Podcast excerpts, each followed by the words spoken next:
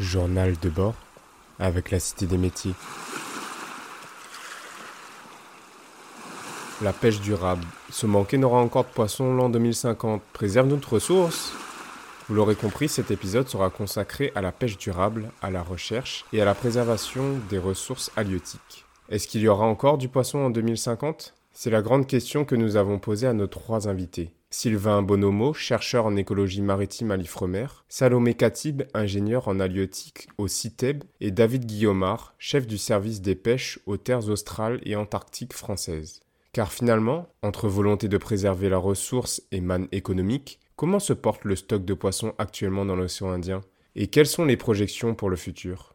C'est Sylvain Bonomo qui ouvre le bal. Je suis Sylvain Bonnemeau, je suis chercheur en écologie marine à l'IFREMER. Donc j'ai commencé en 2009 et depuis 2015 je travaille à La Réunion. Alors l'IFREMER, c'est un institut de recherche euh, qui a à peu près 1800, entre 1800 et 2000 personnes. Et une des originalités de l'IFREMER, c'est euh, en gros d'avoir euh, incorporé tous les métiers de la mer au sein d'un même institut. D'habitude, on a les universités qui vont faire certaines parties. Là, on a de l'économie, on a de la physique des océans, on a des satellites. Enfin voilà, on utilise toutes les données qui sont disponibles pour mieux comprendre et conserver les océans. Sylvain nous précise plus spécifiquement les missions de l'IFREMER Réunion.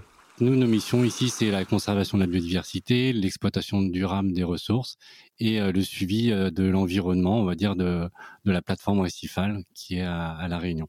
Et concrètement, en quoi ce travail est important pour nos océans? Qu'en est-il de la pêche durable? Alors moi je suis principalement chercheur sur les grands pélagiques, donc c'est les grands poissons, donc les thons, les marlins, les espadons. Et donc les recherches que l'on mène, c'est tout ce qu'on peut faire pour améliorer nos connaissances sur ces populations-là et les exploiter de manière durable. Euh, c'est une des particularités aussi de l'IFREMER, c'est d'avoir une recherche assez opérationnelle, donc qui vise à améliorer nos connaissances pour une meilleure gestion, une gestion durable de ces ressources-là. On va essayer de comprendre comment euh, ces poissons vont pouvoir se renouveler pour pouvoir les exploiter durablement.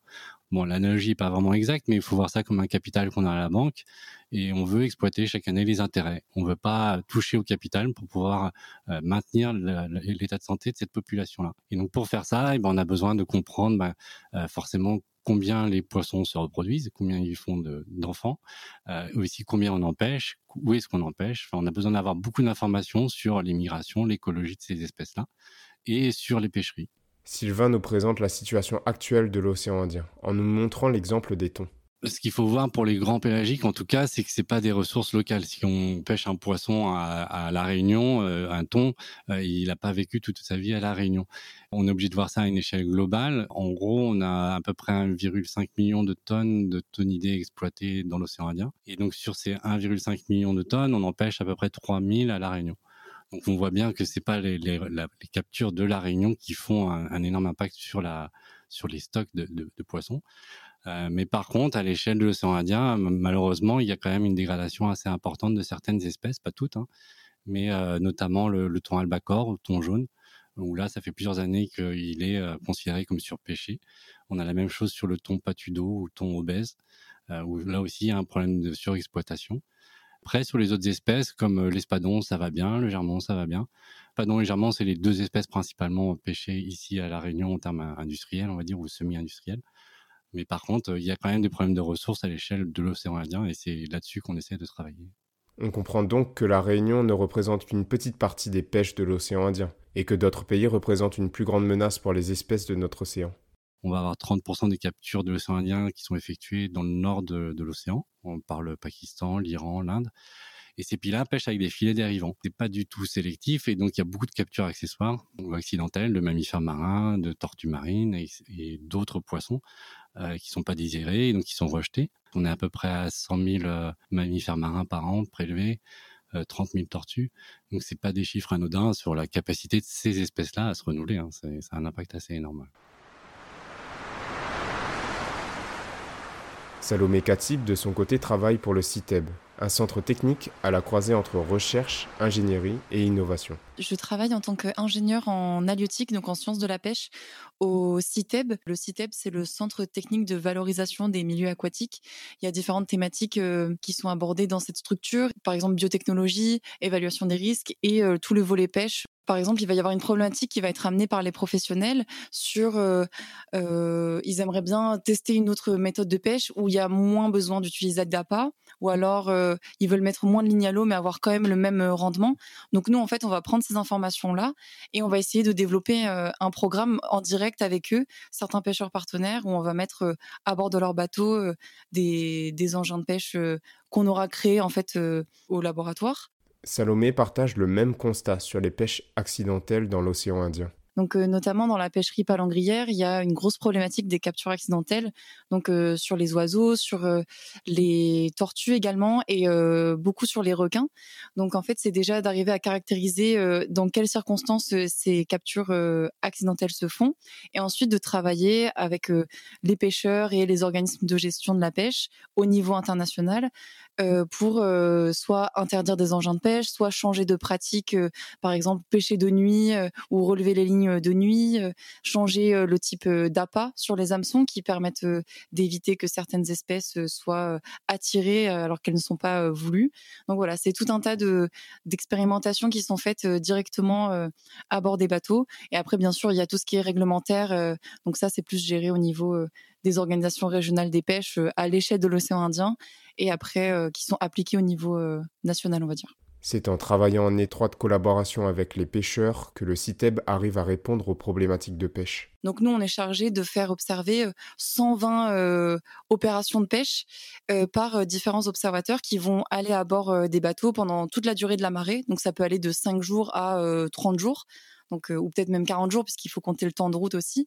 Et à bord du, du navire, l'observateur, il va noter vraiment de façon exhaustive l'ensemble des captures qui ont été faites. Il va mesurer et peser dans la dans la, mesure du possible, euh, mesurer l'ensemble des, captures, noter celles qui ont été rejetées, noter les captures accidentelles de tortues euh, ou de, requins et vraiment photographier euh, quasiment chaque capture. Et ceci sur 30 jours par exemple, donc ça fait un volume de données qui est très important et qui est ensuite analysé par les chercheurs de l'IRD. Les solutions développées pour éviter les prises accidentelles sont pragmatiques et permettent de contribuer à une pêche plus durable, comme le montre cet exemple. C'est un programme euh, scientifique et euh, de sensibilisation auprès des pêcheurs sur les captures accidentelles de tortues.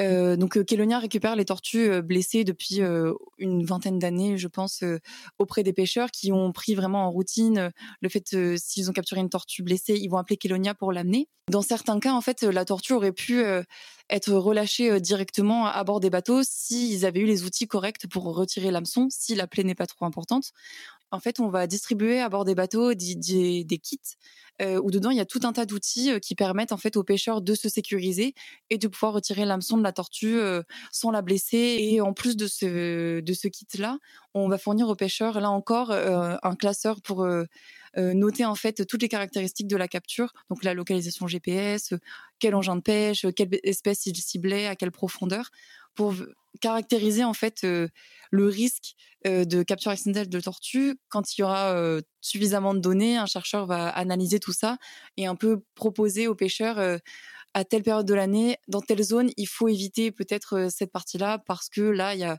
potentiellement agrégation de tortues et vous risquez de vous retrouver avec une tortue maillée dans vos lignes. Et, et le mot de la fin revient à David Guillaumard, chef du service des pêches au TAF. Restera-t-il encore du poisson dans nos eaux en 2050 tout l'enjeu de la modélisation euh, euh, statistique qui est faite par le muséum dans ses évaluations de stock, c'est vraiment de projeter à au moins 35 ans. Euh, donc on peut pas, on peut pas vraiment en être sûr, mais les modèles qu'on utilise nous permettent de considérer qu'à 35 ans, on sera capable d'être toujours à un taux supérieur à 40, 50, 60% du taux de biomasse, c'est-à-dire la quantité de poissons vierge, c'est-à-dire qu'on estime être la quantité qui était présente avant que l'exploitation par la pêche commence. Donc on se donne comme ça tout un tas de, limites et de seuils à ne pas dépasser, qui fait que si euh, on dépassait un des seuils en termes euh, euh, notamment de l'évaluation du stock, on descendrait le niveau autorisé de capture.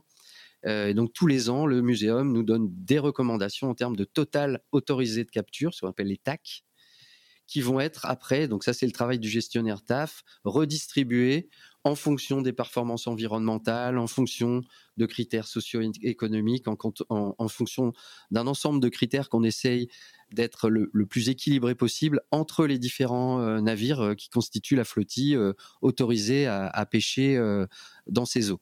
Alors on remercie Sylvain, Salomé et David pour leur partage et on espère que cet épisode vous aura permis d'en savoir plus sur l'état de la ressource dans nos eaux et sur la pêche durable. Journal de bord avec la Cité des métiers.